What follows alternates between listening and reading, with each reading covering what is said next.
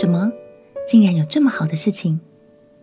朋友平安，让我们陪你读圣经，一天一章，生命发光。今天来读立位记第二十五章。从之前的经文中，我们知道上帝非常看重安息日，百姓们要将时间分别为圣归给上帝，人要按时休息，土地也要定期休耕，才有好的收成。有了安息日的基本认识，我们就会更容易了解这一章所提到的安息年。待会还会听到另外一个好消息，叫做喜年。就让我们来看看上帝所给予的超级恩典吧。一起来读利未记第二十五章。利未记第二十五章，耶和华在西奈山对摩西说。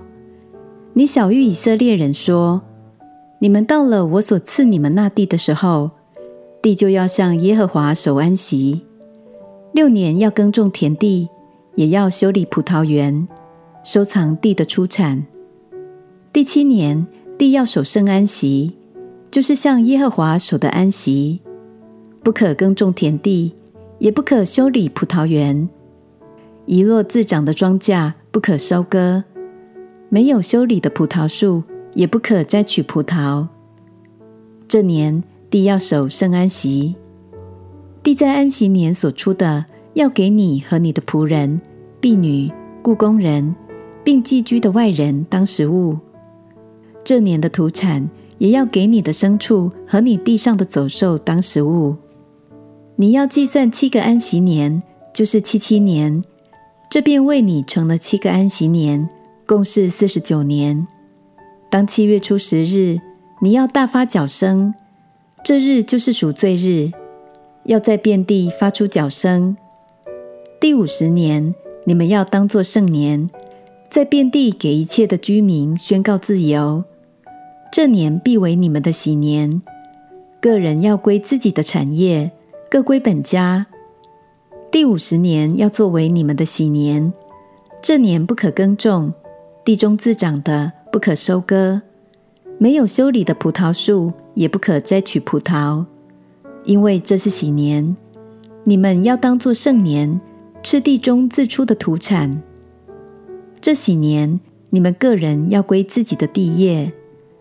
你若卖什么给邻舍，或是从邻舍的手中买什么，彼此不可亏负。你要按喜年以后的年数向邻舍买。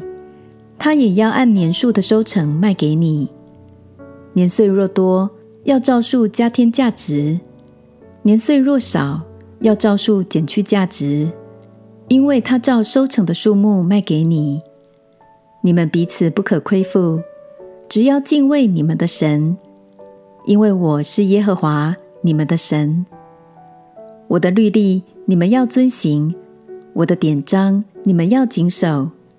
就可以在那地上安然居住，地必出土产，你们就要吃饱，在那地上安然居住。你们若说，这第七年我们不耕种，也不收藏土产，吃什么呢？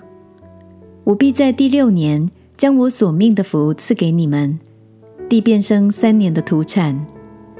第八年你们要耕种，也要吃陈粮。等到第九年出产收来的时候，你们还吃陈粮。地不可永卖，因为地是我的。你们在我面前是客旅，是寄居的。在你们所得为业的全地，也要准人将地赎回。你的弟兄若渐渐穷乏，卖了几分地业，他至近的亲属就要来把弟兄所卖的赎回。若没有能给他赎回的，他自己渐渐富足，能够赎回，就要算出卖地的年数，把余剩年数的价值还那买主，自己便归回自己的地业。倘若不能为自己得回所卖的，仍要存在买主的手里，直到喜年。到了喜年，地业要出买主的手，自己便归回自己的地业。人若卖城内的住宅，卖了以后，一年之内可以赎回。在一整年，必有赎回的权柄。若在一整年之内不赎回，这城内的房屋就定准永归买主，世世代代为业，在喜年也不得出买主的手。但房屋在无城墙的村庄里，要看如乡下的田地一样，可以赎回。到了禧年，都要出买主的手。然而利未人所得为业的城邑，其中的房屋，利未人可以随时赎回。若是一个利未人不将所卖的房屋赎回，是在所得为业的城内，到了禧年就要出买主的手，因为利未人城邑的房屋是他们在以色列人中的产业，只是他们各城郊野之地不可卖，因为是他们永远的产业。你的弟兄在你那里若渐渐贫穷，手中缺乏，你就要帮补他，使他与你同住，像外人和寄居的一样。不可向他取利，也不可向他多要，只要敬畏你的神，使你的弟兄与你同住。你借钱给他，不可向他取利；借粮给他，也不可向他多要。我是耶和华你们的神，曾领你们从埃及地出来。为要把迦南地赐给你们，要做你们的神。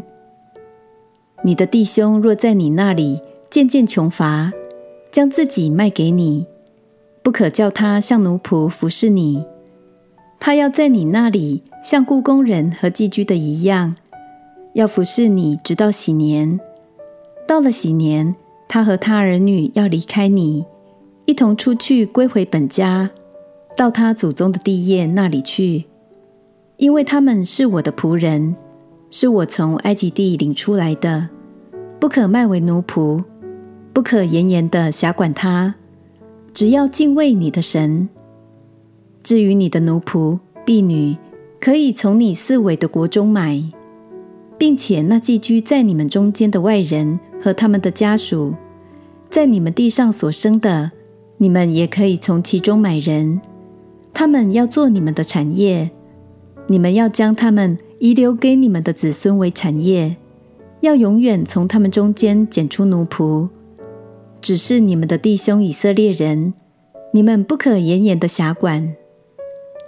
住在你那里的外人或是寄居的，若渐渐富足，你的弟兄却渐渐穷乏，将自己卖给那外人，或是寄居的，或是外人的宗族，卖了以后。可以将他赎回，无论是他的弟兄或伯叔、伯叔的儿子、本家的近支，都可以赎他。他自己若渐渐富足，也可以自赎。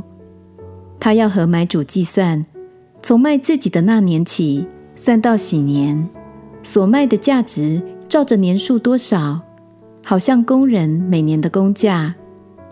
若缺少的年数多，就要按着年数从买价中偿还他的赎价。若到禧年只缺少几年，就要按着年数和买主计算，偿还他的赎价。他和买主同住，要像每年雇的工人，买主不可严严的辖管他。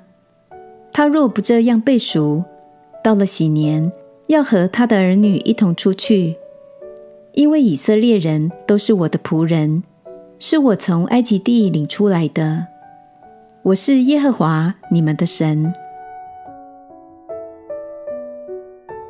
在圣经时代，并没有社会福利、纾困贷款等等的管道能给予帮助，穷苦负债的百姓，逼不得已只能卖掉赖以为生的产业，或卖身为奴，才能暂时脱困。但是有了神恩待人的禧年，这些穷苦人的人生。有了新的盼望，新的开始。亲爱的朋友，你经历过禧年吗？